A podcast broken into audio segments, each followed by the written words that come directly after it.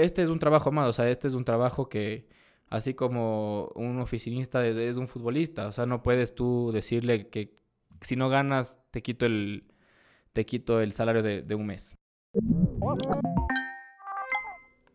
Hola, soy Sebastián, estás escuchando Proyecto 593 y esta es la entrevista con Nicolás Dávila. El Nico es jugador profesional de fútbol, hoy por hoy juega en el club El Nacional y es un muy muy buen amigo mío. Esta entrevista fue grabada en agosto de 2019, cuando Nicolás todavía jugaba para el Club América.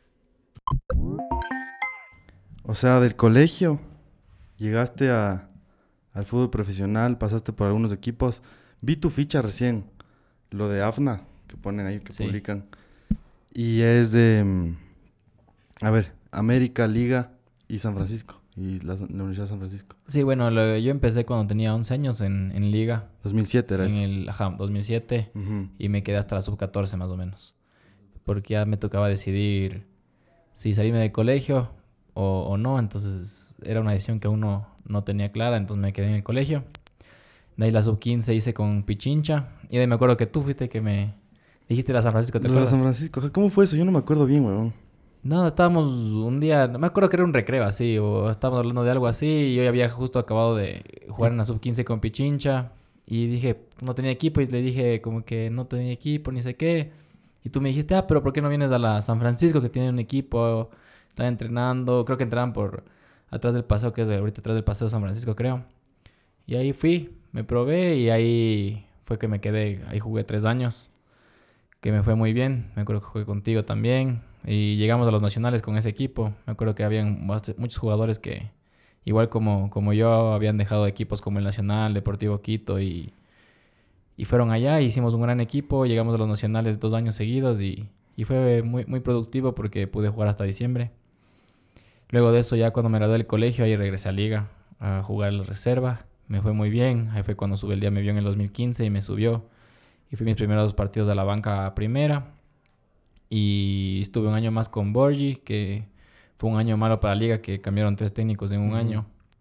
Entonces ahí ya fue cuando decidí que tenía que dar un paso, un paso más grande y fue cuando escuché del América que había subido a Serie B. ¿Y cómo fue eso? O sea, ¿cómo, cómo llegaste a América? Bueno, en América llegué porque ese año que, en 2017, ya había llegado un nuevo técnico a liga otra vez y me habían dicho era... ¿Cuál era ese? El Monua. Munúa. Monua. Justo ha llegado Munúa y dijeron que a él no le gustaba tener tantos jugadores de, de las reservas. Entonces ahí fue que, que dije, creo que esta es mi oportunidad de salir. Ujú. Y yo quería, querían que juegue yo en reserva, pero ya era algo que ya no Tú quería. no querías. Sí, ya no quería jugar ajá, en reserva. Quería hacer algo más, quería algo más, eh, un poco más de competencia para ganar experiencia. Ujú. Y ahí fue cuando llego al, al América, que estaba en Serie B. Justo O sea, había ¿te fuiste a ese año. probar o te llamaron? No, me fui a probar. Ya. Me fui a probar, estaba el entrenador Francisco Correa. Y sigue él al mando. No, ahorita ya no. Ya no. ahorita ya está Luis Espinel. Le Ya. sacaron, se fue este año eh, Correa. Ujú. Y me acuerdo que hicimos un partido amistoso que me llevaron a mí el América contra la selección sub-17 del Ecuador. Me fue muy bien ese partido y justo estaba el presidente del América Ah, ¿en serio?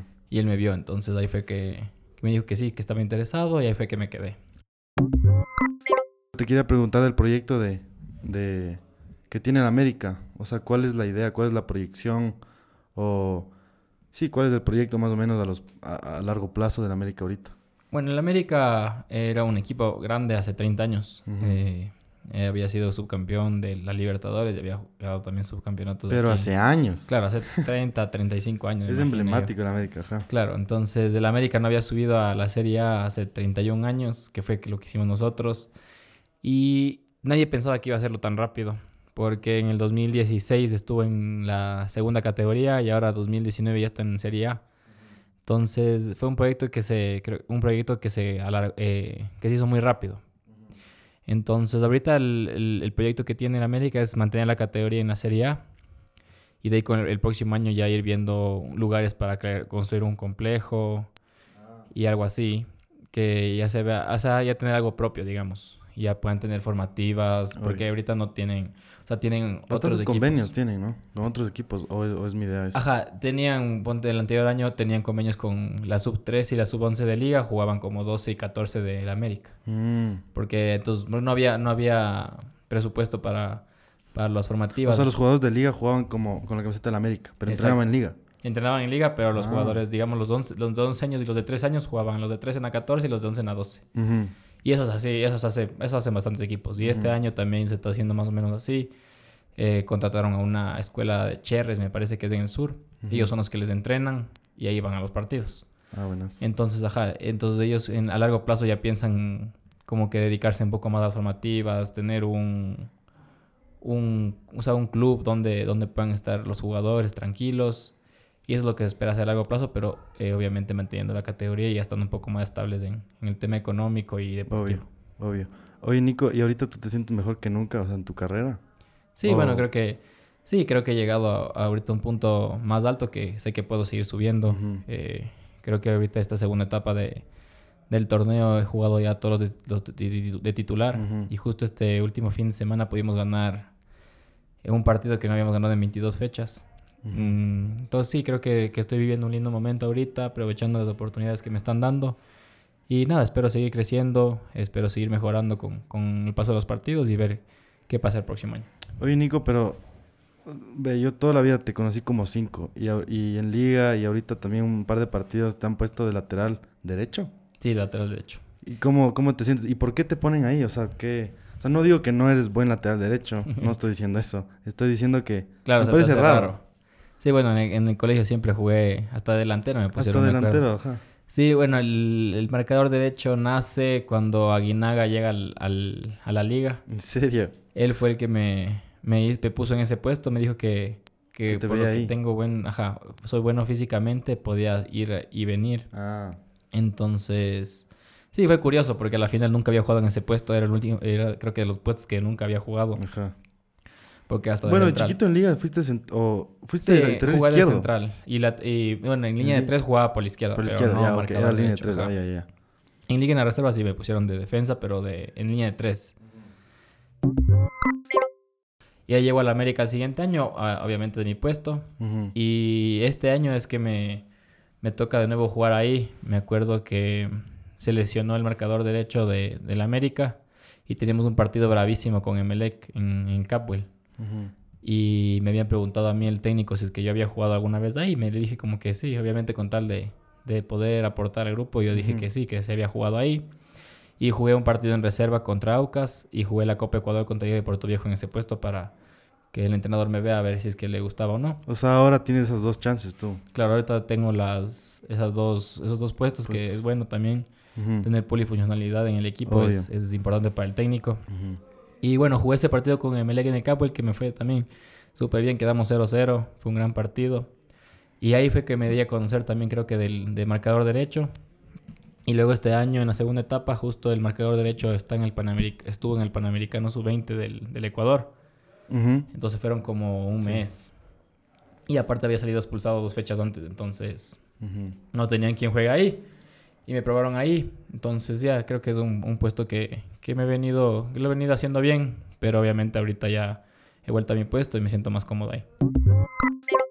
Vamos un poco atrás. Eh, tú y yo jugábamos el intercolegial en Quito. Como que eh, campeones. Y también, antes. ah, y también tú jugabas antes. Y yo me acuerdo que ahí era cuando algunos, algunos eh, directores técnicos iban a ver jugadores. Claro, así fue fuera- como empezó. Así empezaste tú. Sí, el, había el torneo escolar que era el que, el que dices tú, que jugaban, eran los de, o sea, los, los de primaria, digamos.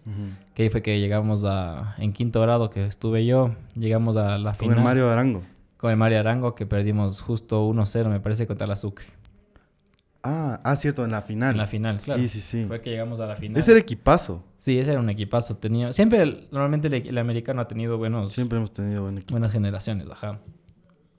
Y me acuerdo que ahí fue el profesor Romanelli, que era un scout, ese de scouting de liga. Y él fue el que me vio a mí. Y Ese es el. A ver, espérame. La característica de Romanelli, si, si mal no recuerdo, tal vez me estoy com- confundiendo totalmente, pero es un viejo gordito. Gordito, chiquito. Chiquito. Le decían petizo, el petizo Romanelli. Sí, sí, sí, sí. Él fue el que me, ajá, él fue el que me llevó a liga. Él me dijo que si estaba interesado, que le habían dicho de, había, él estaba siempre, siempre estaba eso- en esos torneos y iba viendo a, la- a los jugadores y llevaba a los jugadores de, de los equipos, o sea, de los diferentes colegios. Y él fue el que me llevó a liga cuando tenía 11 años en, el, en Monteserri, me acuerdo que entrenábamos. Y ahí, me, ahí fui al entrenamiento y me acuerdo que hice dos goles ese día. Entonces fue súper bueno. Y ahí fue cuando empezó todo, digamos. Sí, buenísimo, buenísimo. ¿Y en liga ahí te quedaste cuántos años? ¿Cuánto fue? En liga me quedé de, la, de los 11 hasta los 14. Y de ahí ya entrenaban, me acuerdo que había llegado, me parece que Fossati o, o un técnico así que llegó con sus, con sus entrenadores y habían dicho que desde ahora se cambiaba. Oye, ¿cómo fue esa, esa conversación con tus padres? ¿Tú querías entrenar en la mañana? No, yo estaba, o sea, yo estaba súper indeciso, no, no tenía, no sabía qué, Oye, mucho aparte qué hacer. chiquito ahí, o sea. Claro, tenía 14 años y me habían ofrecido beca, beca en el colegio de liga Obvio, obvio. para que yo juegue Hubiera ahí. sido compañero del pato. Hubiera de sido Brian. compañero del pato de Brian, ajá. Y del Tiri, no sé si te acuerdas del Tiri. El Tiri, no, no. El, el Diego Rosero también estuvo, pero. El Diego Rosero también. Él se cambió ajá. después, Después se del cambió. Marista a la liga, ajá. Sí, entonces era una decisión muy complicada que Obvio. era arriesgar mucho para no saber qué iba a, pasar. Pero obviamente siempre me pongo a pensar qué hubiera pasado si me hubiera quedado. O sea, si es que capaz hubiera debutado antes, capaz, no sé. Ujú. Es algo que siempre me pregunto. Pero no te rompes la cabeza. No, ya no. O sea, no, capaz es que no hubiera llegado a, a primera, me estaría como que dudando un poco más. Preguntándote. Pero ahora que estoy como que, que estoy jugando en primera, como que digo, creo que este era el camino que me, que me tocaba, este era mi destino y, y ya nada, pues ya, ya estoy viviendo ahorita el momento que, que no, y aparte recién te graduaste, weón, de doble... Doble carrera. Doble sí. carrera. Y, y eso, a ver, ¿cómo manejaste eso, weón? Bueno, eso sí, eso es algo que me dicen todo el mundo y no sabe cómo hice. Eh, o sea, novia, doble carrera, primera. Amigos, primero. Familia. Sí, Familia, bueno, eso, eso, eso también fue algo que, que no se negoció con mis, pa- mis papás. Eh, ellos me dijeron que, Tienes que hacerlo. que tengo que estudiar eh, y que obviamente la universidad es un poco más flexible en los horarios. O sea, Sí, podía sí, estudiar sí. en la noche y, y seguir entrenando en la mañana. Entonces yo decidí hacerlo así. Me acuerdo que cuando me gradué del colegio entré directo, o sea, me, me acuerdo que fui a Bávaro. Después de Bávaro ya fui a la liga. Y ahí entré en agosto, justo ese mismo año entré para no perder el ritmo de, de clases, entré al- a la San Francisco, Administración de Empresas. Ahí entrenaba en la mañana, de 9 a 11 o de 10 a 12. Y, ahí estabas, sigues en liga. No, eh, ah, claro, en liga. Ujú. Entrenaba en, en las mañanas y las clases eran de 6 a 9 de la noche. Hijo de lunes de a madre. viernes. Ajá. Y de ahí mis papás me dijo que había la posibilidad también de que hagan negocios internacionales en AUID a Ujú. distancia. Yo dije que estaba loco, que obviamente no iba a poder hacer, pero me dijo como que... O sea, lo único que no va a tener es tantas vacaciones, que obviamente es algo que no tienes mucho en el fútbol, porque tú sabes Ajá. que en enero empezamos a entrenar como el Ujú. 6, 7 de enero y en diciembre se acaba como el 15 de diciembre. Entonces solo tendríamos como dos, tres semanas máximo de vacaciones. Ajá. Entonces me dijo, mira, la UID empieza, o sea, digamos, me invento, la, la San Francisco empezaba en agosto, terminaba en diciembre. La UID empezaba en septiembre o, no, o en noviembre y terminaba en mayo, algo así. Ya. Entonces, casi no, o sea, era un mes y medio que tenía, digamos, a la par las dos universidades. Entonces, que era, esa sí era tenaz esa, esa época. bestia. Pero de ahí me fui, ajá, creo que me fui acostumbrando, me organicé mi tiempo y... ¿Has tenido compañeros que han hecho lo mismo? No que yo sepa. O sea, me, Ujú. me- he sabido que hay gente que está intentando, pero que no le fue tan bien. Ujú. Me acuerdo que el Ceballos Jr., él estuvo estudiando en la UTPL cuando yo estaba en liga, pero terminó después saliéndose porque dijo que no, que ¿En no se acostumbró. Ajá. Y de ahí no conozco muchos más jugadores. Justo cuando me gradué y subí una foto al- a Twitter, me acuerdo que bastante Te gente hiciste una fiestota, loco. Ajá. Me hicieron mis papás recién una fiesta Qué sorpresa chévere, que estuvo chévere. Ajá, no tenía idea. Me hicieron una fiesta sorpresa. Y ajá, entonces creo que es algo que, que es súper meritorio, como que no, no, ha, no ha hecho mucha gente. Y nada, feliz ya ahorita sí poder estar ya graduado y ahorita sí dedicándome a lo que más me gusta. ¿Qué tan diferente es el camerino del colegio con un equipo de, de primera? Bueno, no. o sea, no me refiero solo a, a pre-partido, me refiero a, en general, o sea, la, la convivencia de, de, del día a día, de los entrenamientos y todo eso. ¿Qué tan diferente es eso? Obviamente es a alto nivel, eh, primera, pero de ahí, eh, sí, o sea, es, otra, es, es otro ambiente. Como, Sí, bueno, ponte. Eh, no hay como estar, o sea, siempre al principio cuando llegamos de, del. eh, bajamos del bus, siempre están las cámaras ahí, de, la, Ajá, de primera, siempre están las cámaras eh, como que Ujú. enfocándonos, entonces obviamente siempre hay que tener como que cuidado con, con lo que dices o con lo que haces al principio hasta que las cámaras se vayan. Entonces, claro, eh, en el, en el, en el camerino siempre que están las cámaras tienes que tener un poquito más de cuidado cuando, cuando están las cámaras. Ahí obviamente ya se acaban las cámaras y, y ya ponen la música, todos, algunos empiezan a bailar. Eh, cuando hay un juvenil, digamos, les cortamos el pelo, que eso siempre es algo clásico. Clásico que se hace como que... ¿A ti te cortaron América? No, yo me corté en la San Francisco, me cortaron a mí. Cuando yo estuve en primera de la San Francisco. Cierto. Y ahí ya me, digamos, ya, esa fue la última, la última vez que de ahí ya no me tuve que cortar más. Entonces, con cosas así, digamos, y siempre tienes tu camerino, obviamente en el colegio tú llevabas tu ropa llevas tu camiseta, tus anilleras, tus zapatos y llevabas y tú te mismo te cambiabas. Y obviamente en primera tienes ya todo colgado, tienes tus zapatos ahí, tus canilleras ahí. Tú ya no lavas tu ropa. Ajá, solo no lavas nada, solo tú llegas a, a cambiarte prácticamente. Sí, es un ambiente más profesional. Sí, es un ambiente más profesional y obviamente ya no tampoco ya cuando ya no está la hora del partido no puedes estar también jodiendo porque ya te putean que concéntrate dejar el teléfono a un lado. Obviamente en el colegio tú tenías el teléfono, mandabas un mensaje a alguien, así faltando cinco minutos para que empiece. Sí, sí, sí. Y valía, en cambio aquí es como que tienes que tener cuidado con eso, dejar el teléfono antes, ya estar concentrado desde antes, cosas así. Oye, ¿cuál es el técnico más estricto que has tenido? El más estricto que he tenido, bueno, me acuerdo del Hans, me acuerdo que... Siempre pero acabas de decir que mandabas el, mensaje cinco minutos antes del sí, partido. Sí, pero eso era algo que no sabía el Hans. O sea, te digo como que en en, seriedad creo que el Hans y bueno, el Subeldía me acuerdo que sí era súper estricto. ¿En serio, Subeldía? Pero Subeldía ha sido para mí uno de los mejores técnicos que he tenido. ¿Cómo así? Porque era, o sea, él era un entrenador joven que tenía a Neisser Reasco o a Araujo que, que tenían más edad que él y siempre mostró, o sea, siempre hacía respetar su, su ideología, digamos. O sea, nadie podía llegar tarde con él. O sea, ellos sabían que, que llegaba tarde una, chao. Yo creo que hay otros entrenadores que obviamente siempre la dejan pasar alguna, pero obviamente él tenía, él era súper respetable y los trabajos que hacía me gustaban un montón, como que siempre los picaditos eran súper chéveres, nos divertíamos un montón. Y obviamente él fue el que me, digamos, el que me subió a, primera por primera vez, entonces creo que, es algo que, le debo mucho y que estoy agradecido con él. Oye, pero día siempre fue un, un técnico, bueno, tiene esa característica en entrenamientos, pero después es un, un técnico súper energético en el, en, el, en el banco. O sea, claro, cuando está dirigiendo. Que le han expulsado algunas le veces. eso es lo que te iba a decir justo, que le expulsaron un montón de veces. Me acuerdo que justo ese año, en el 2015, estábamos peleando para quedar campeones directos, porque habían quedado el primeros de la primera etapa y queríamos quedar primeros de la segunda para ganar automáticamente. Y me acuerdo que fuimos a un partido en Loja y estaba yo en la banca y estábamos perdiendo 2-0.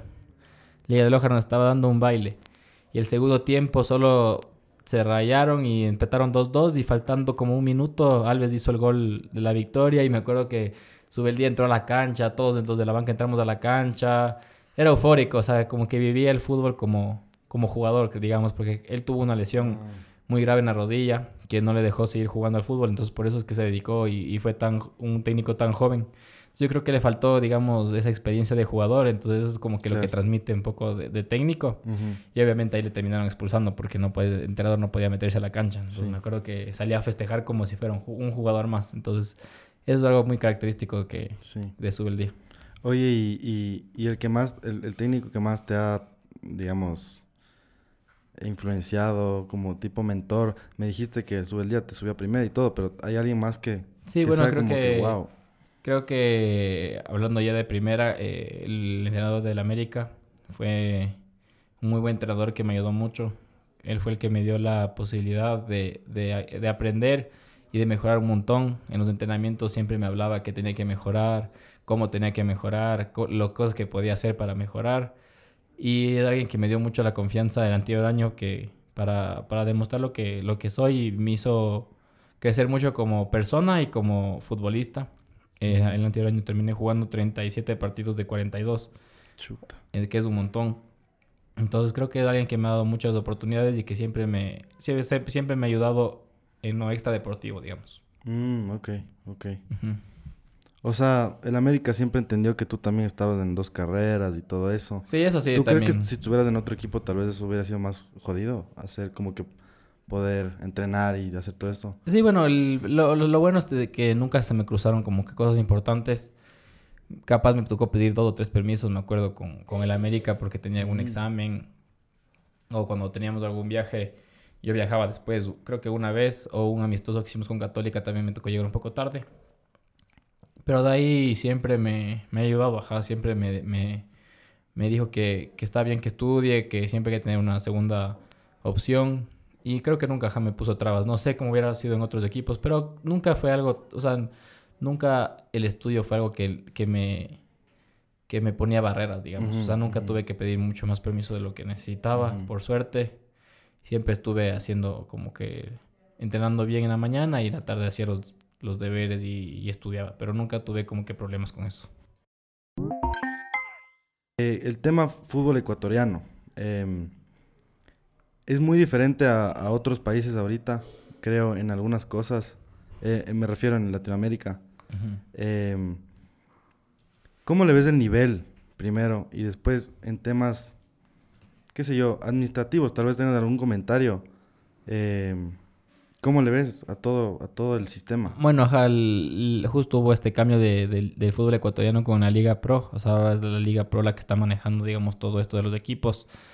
Creo que hay mucho, mucho, mucho por mejorar. El, el tema, siempre al jugador de fútbol se le ha, se le ha visto como menos. ¿En, en qué En- temas puntuales específicos? O sea, digamos, bueno, obviamente la gente, la gente obviamente no sabe todos los sacrificios que hace un futbolista. Entonces siempre dicen como que, ah, no, no es educado, o tiene, o es mal educado, nunca fue a estudiar, nunca se graduó de nada. Y obviamente sí, hay, hay casos, muchos casos, la mayoría de casos, además me podría atrever a decir que, que hay jugadores que no estudiaron, que no acabaron el colegio, y peor aún acabar la universidad.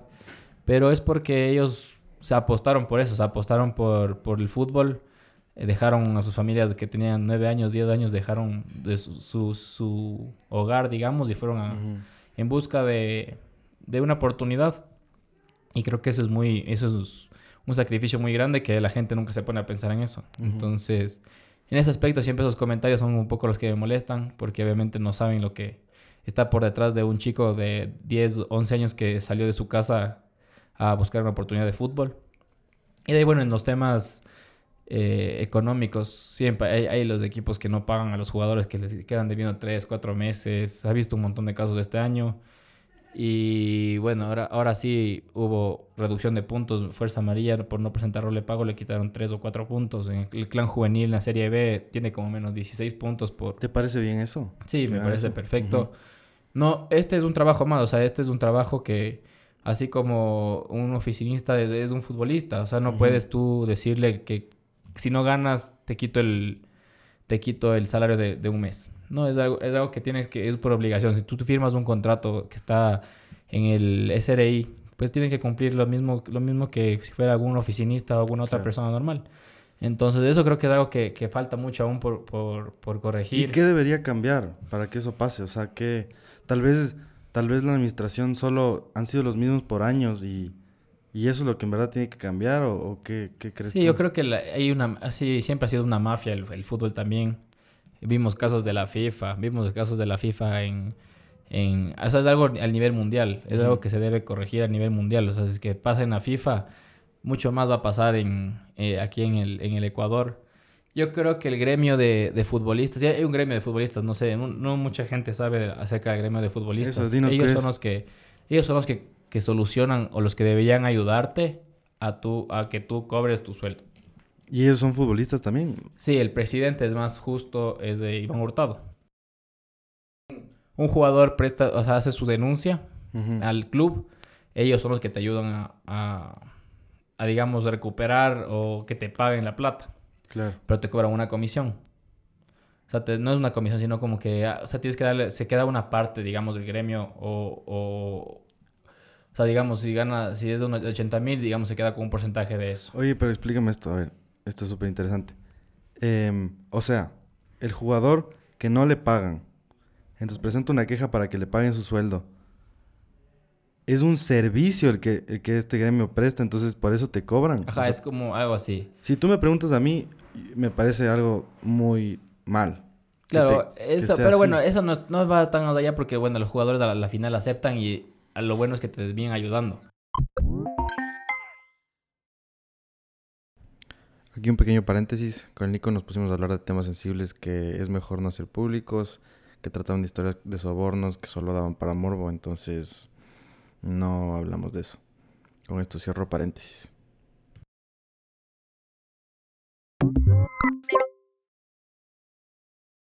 Tiene que andar en la cancha y no se tiene que ganar por... Y es y es súper difícil, yo creo, porque estábamos hablando de todo el proceso por el que un jugador pasa para poder llegar a primera.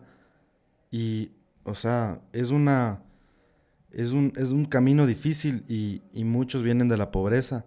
Entonces cuando alguien te ofrece una plata, es, es una decisión muy difícil que vas a tomar. Pero al final del día, al, al, lo que creo que hay que entender es que al final del día, a largo plazo tal vez... Te va a afectar Eh, a ti. Te va a afectar a ti, o sea, es, es tu nombre al final, ¿no es cierto? Exacto, es, es lo que nos decía, me acuerdo, el, Rodrigo Espinosa, que es uno de los importantes de la América. Decía, miren chicos, yo sé que les van a ofrecer, digamos, no les pagan, va a haber casos que no les paguen 3, 4 meses. Viene un tipo y les dice que les ofrece 5 mil dólares por un penal. Ustedes cogen esa plata, están felices los 5 mil dólares, pero el mismo man va a saber de ti, va a puede estar borracho un día y va a decir, ah, sí, el ni sé quién me cogió plata. Y obviamente eso es algo que llega a los oídos de otros equipos, entonces al momento de que te quieran contratar, Claro. ya dudan de ti, como alguien que se va a vender o algo así. Entonces, ajá, como tú dices, es algo que te puede afectar a largo plazo. Tengo un compañero que tiene una empresa que se dedica más o menos a dar unas charlas y motivaciones. Yo creo que es algo súper bueno tener organizaciones que se dediquen más o menos a, a impulsar, a motivar y a como más o menos enseñar ciertas cosas que son súper importantes a deportistas y en este Claro. caso a futbolistas. Eh, ¿Has visto algo de eso? Sí, bueno, yo creo que obviamente el, mientras el, el club es más grande, tiene más cosas. Liga era uno, o sea, que si no estoy mal, no, debe ser uno de los más, si no es el más grande, uno de los más grandes de- del Ecuador. Y ellos tenían un psicólogo que era el, en las, de las formativas, un psicólogo en las formativas, que él era el que hablaba, siempre daba charlas o cosas así. Entonces obviamente ayuda, porque ya capaz cuando eres un poco más grande en primera no es que necesitas un psicólogo, porque ya tú ya estás de hecho y derecho, digamos.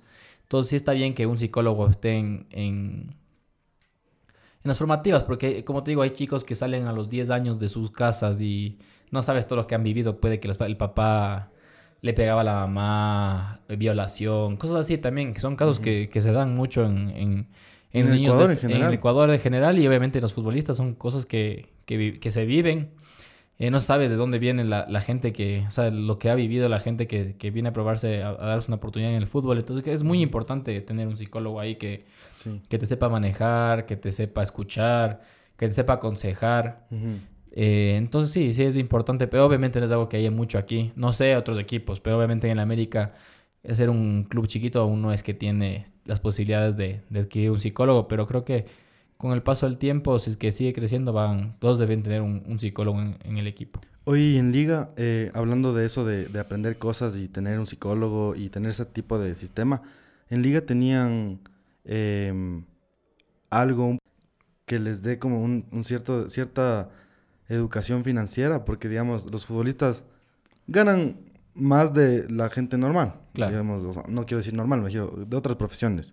Y, y a veces hay un derroche por ahí, o a veces no saben cómo manejar las cuentas. Sí, bueno, creo que eso es también algo importante. Siempre el futbolista dicen que se gasta toda la plata después cuando ya se retira el fútbol se queda sin nada.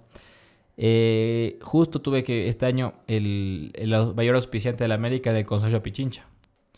Ellos son, bueno, no sé si sabes del, del tema, pero ellos son, ellos te ayudan con financiamientos para un carro o para una casa. Ellos, ellos nos dieron una dos charlas de, al principio de año donde nos explicaban más o menos qué es lo que debemos hacer, cómo queremos invertir nuestro dinero y cosas así. Entonces es algo importante a la Entonces sí hay eso. Sí, sí hay, eso sí hay. Eh, obviamente hay, y en los otros equipos me imagino que también hay, si es que hubo estas charlas de aquí. Y obviamente los auspiciantes también son algo que te ayuda muchísimo para, para esto. Entonces ahí sabes cómo manejar tu dinero. Creo que la gente, los futbolistas cada vez un poco más consciente de lo que tienen que hacer. Siempre piensan primero en comprarse el carro en vez de comprarse una casa. Entonces creo que es algo que se tiene que ir cambiando. Porque obviamente lo- la casa es... La casa es lo primero. O sea, puedes Sí. ir en bus por último al entrenamiento. Pero la casa ya es tuya, ya tienes un- una casa propia. Ujú. Tú sabes que el carro cuando lo compras ya, el rato que lo compras ya, de- ya se empieza a devaluar. Y es un gasto aparte, o sea, tienes que gastarte en aceite, gasolina todos los días. Entonces yo creo que, el, que el futbolista va ahí cambiando la perspectiva. Y yo siempre igual con mis, a mis amigos cuando me dicen que me va a comprar un carro, siempre les trato de decir como que no, cómprate una casa, ahorra por una casa. Primero el carro puede venir después y cosas así. Oye, Nico, vienes de, un buen colegio, eh, eh, has sido muy afortunado, eh, les conozco tus padres, son lo máximo, eh, súper trabajadores, tú eres, eh, tuviste becas en el colegio, o sea, te... te- eh, y, digamos, sientes tal vez una responsabilidad con tus compañeros que no tuvieron esas mismas oportunidades que tú eh, en cuanto a ese tipo de cosas, a darles consejos o, o tal vez piensas un poquito más macro a veces en, chuta, a mí yo me retiro y, y quiero hacer algo con, con estos chicos o con, con el fútbol en general para que todo vaya mejorando. Eh, no sé, ¿qué pensamientos has tenido de eso? Sí, bueno, el... no sé si tanto consejos, porque obviamente siempre hay ese, no, no odio, digamos, pero siempre te quedan viendo feo, porque es como que al principio me decían a mí, como que, ¿qué haces tú aquí? O sea, ¿por qué, ¿por qué estás tú aquí? O sea, tú, tú tienes, digamos, tu casa, tienes tu carro, tienes todo para, para estar trabajando, digamos, me dicen siempre abogado o de licenciado o de cosas así. Y es, es duro, obviamente, es, es diferente escuchar las historias. O sea, me acuerdo que una vez hablábamos de las historias de cada uno y era como que escuchaba que Pepito se iba de su casa a los 10 años en una camioneta a buscar hogar acá en Quito, dormían en cartones y cosas así. Entonces, obviamente, es como que si te pones a pensar como que sí, obviamente han vivido ellos mil cosas más que las que yo viví. A mí se me ha hecho un poco más fácil todo eso.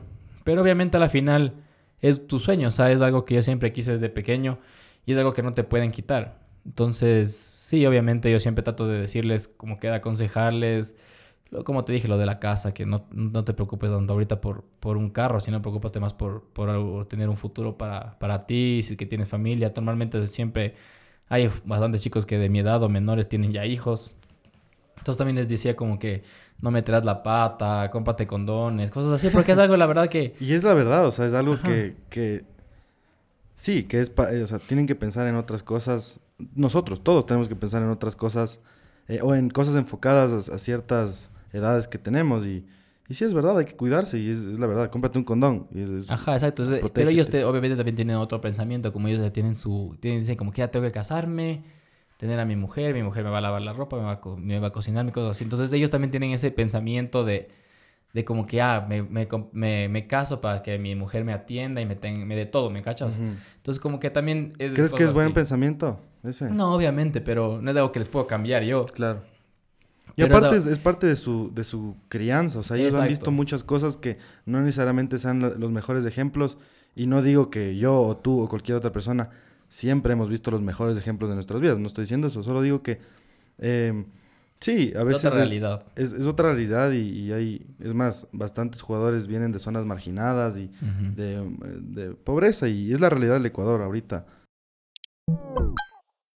Nico, ¿has, of- has- has tenido algunas ofertas últimamente? ¿Has hablado con alguien? No, eh, ahorita, bueno, estoy si- sin representante. Eh, Siempre has estado sin representante. Sí, siempre he estado siendo representante.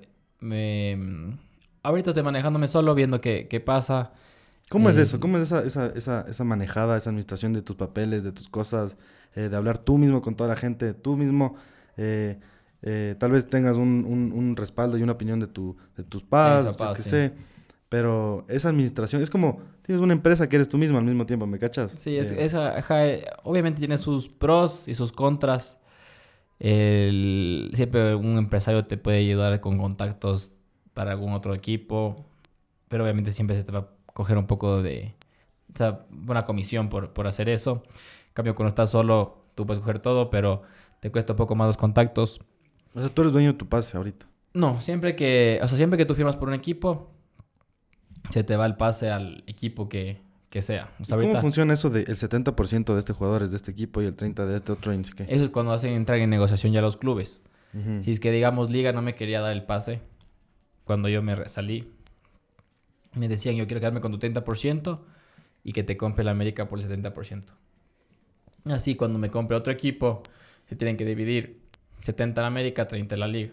Ujú. Obviamente ahí también sales Perdiendo. perdiendo porque son dos equipos Claro. y que tienes una gente, tienes que darle a la gente. Y eso pasa por, mm, de ahorita que pienso, dos razones. Puede ser que eres un jugadorazo y no, un equipo no te quiere dejar ir, entonces te, te dice, dame tu 30, ni sé qué.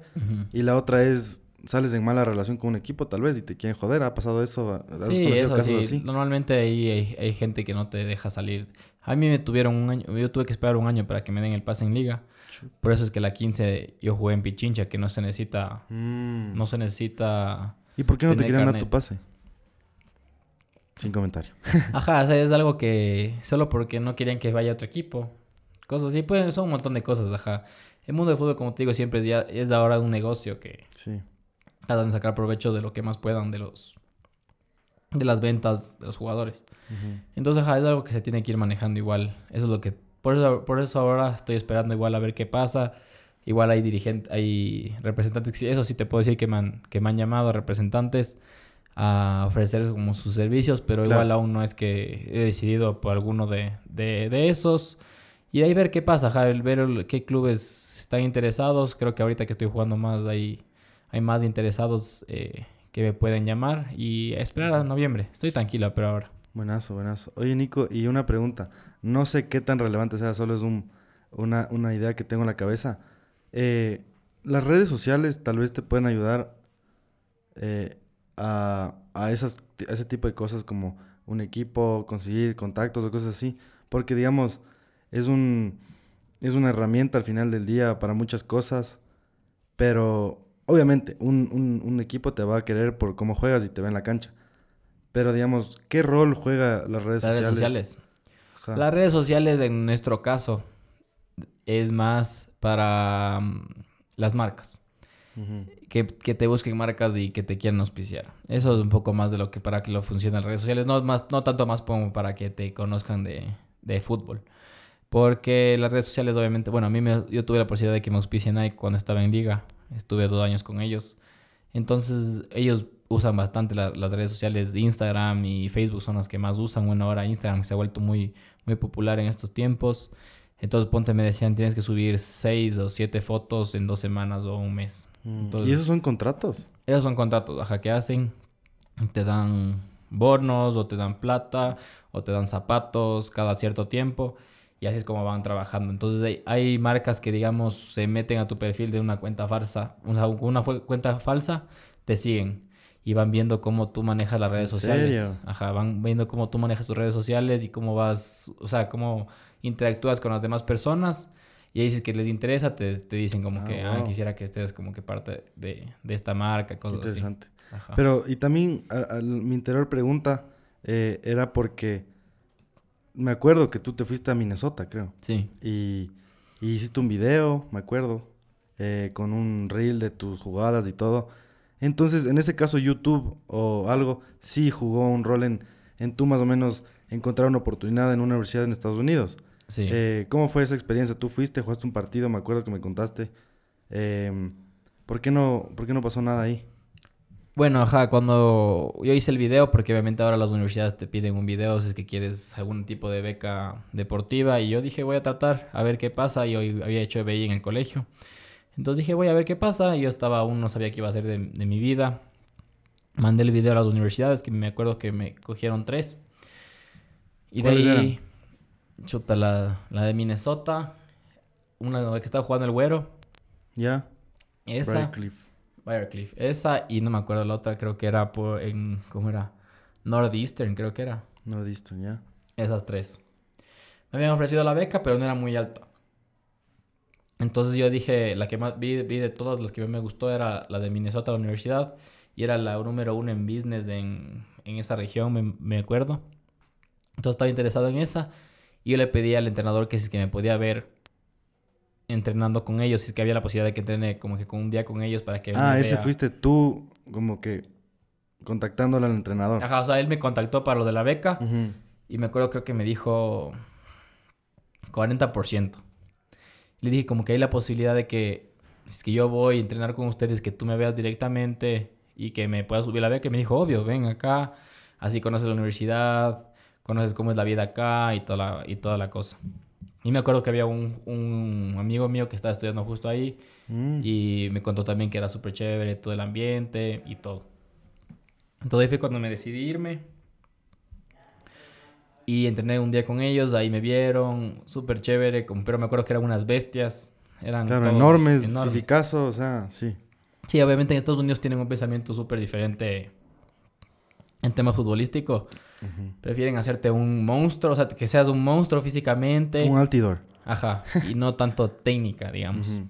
Entonces, fui, eh, me hablé con el entrenador, me dijo como que sí, te podemos subir la beca, súper bien, pero el problema fue ahí que me querían tener un año en gimnasio. Sea, Sin jugar. Sin jugar. Se llama Red T-shirt cuando te hacen eso. Ah, los Redshirts, ajá, sí, sí, Ajá, sí. Red T-shirt, entonces tenías que estar un año sin jugar. me O sea, entrenabas, pero no entrenaba con jugabas. ellos, sí, claro. sí, sí. entrenaba con ellos, pero no podía, eh, no me iban a inscribir, digamos, en el torneo. Ah. Entonces tenía que volverme una bestia así. Ellos querían que te vuelvas un enormísimo. Enormísimo y de ahí sí que pueda jugar. Ajá. Y jugábamos, creo que jugaba como cuatro meses, es que no clasificaba, ya se acababa ahí. Claro. el- Así no- son diferentes las temporadas, ya es. Ajá, eso es súper es diferente. Entonces fue- ahí fue cuando empecé a dudar. Como que dije, chuta, perder un año sin jugar, capaz. Yo estaba acostumbrado a jugar todo el año de enero Pero a te diciembre. tentó, o sea, fuiste a la universidad, ¿qué tal la universidad? Ah, sí, increíble, eso sí. La universidad sí es, otra- es una locura ya. En cualquiera, creo que cualquiera que vaya de Estados Unidos deben ser, son increíbles. Me acuerdo que las canchas eran excelentes, el bar, bueno, no, sí, en verdad como El que... bar. El bar. Chuta, Nicolás. O sea, pero el bar de cafetería, ese me refiero. ah, ok, ok. Sí, era como que, como que increíble. Entonces, eso fue como que súper chévere, pero lo que no me gustó fue la parte deportiva, que era por lo que yo más, más quería irme. Claro. Entonces eso fue lo que me, digamos, me, me, me hizo dudar y a la final dije voy a probar en liga y en liga me escogieron, entonces fue como que ya, Y ya está. Oye, pero igual ahorita estás enormísimo. O sea, igual te hiciste enormísimo. Sí, obviamente, pero ya es trabajo, pero diferente, o sea, aquí el- no tienes que hacerte enorme para hacerte así Claro. grandote. Yo lo que hice fue contratar a un entrenador personal que me ayude a, a subir de peso en músculo, pero sin perder la velocidad.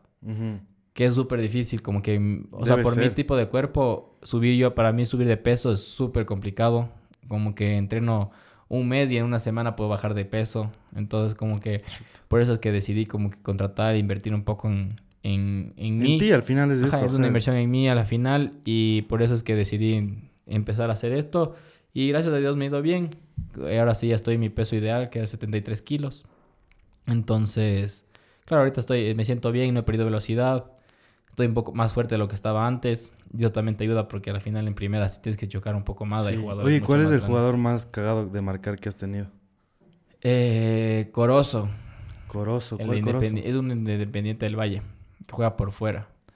Bueno, Independiente son unas bestias, todos son rapidísimos. Es del Manchita. El Manchita.